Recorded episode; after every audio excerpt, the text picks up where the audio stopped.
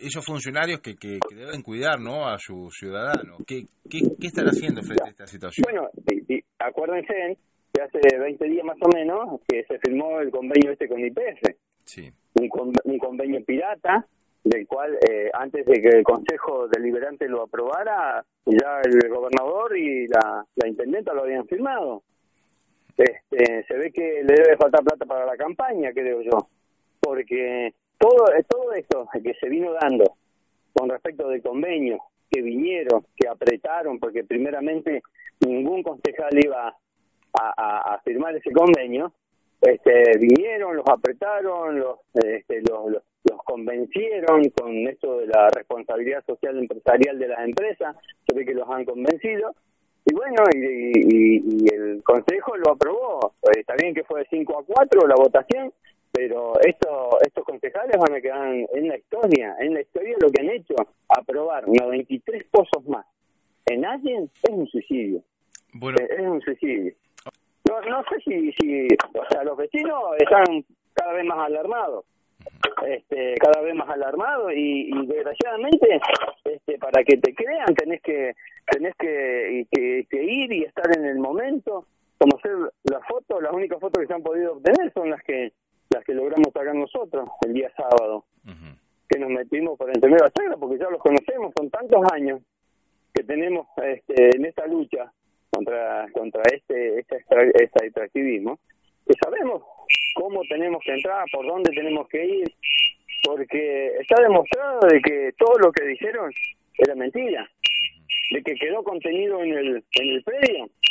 Escuchame, el, el predio con todas las denuncias que le hemos hecho por todos los derrames que han habido, eh, logramos que, que, por lo menos le pusieran al, a la locación un paredón de 60 centímetros de altura. Sí. ¿No? Porque antes estaba todo pelado. Y, y no fue así, no lo pudieron, no lo pudieron contener igual. No lo pudieron contener igual porque se llenó adentro de la locación, pero el declive de la misma tierra es hacia la laguna. Y el, el paredón a la laguna está a 4 metros. Nada. Nosotros vimos cómo, cómo, si hubiesen estado los medios, algunos medios, ese día sábado, cómo entraban la cantidad de camiones con calcario que entraban, era impresionante, impresionante. ¿Cómo taparon todo, cómo escondieron todo debajo de la alfombra? Es terrible. Y después salen a hablar, los funcionarios salen a hablar que nosotros estuvimos en el lugar y no vimos nada. Pero si llegaron, ¿a cuántas horas llegaron después? Igual que el gobernador que dijo que había estado en la locación. El gobernador estuvo en la locación el otro día. Mm. Este, no vio nada de lo que pasaba ahí adentro. Y si no hubiese sido tan, pero tan desastroso lo que ocurrió, ¿por qué se le sacaba el, celular a la gente? Las, las combis que entraban adentro a buscar al personal le sacaban los celulares, no podían entrar con celulares, pero mira una cosa que, que, tenían con la de paja, que no se, no se supiera esto. Eh, la explicación de sacarle los celulares a los empleados es que no registren en video y, en fotografía qué es lo que está pasando adentro. Exacto, mm. exacto. Nosotros tenemos, porque nosotros habíamos estado unos días antes con unas periodistas de, de La Plata, este, ahí en la locación, y a mí me llamaba mucho la atención de que habían eh, tres, ya tres este, válvulas puestas para hacer tres fracturas.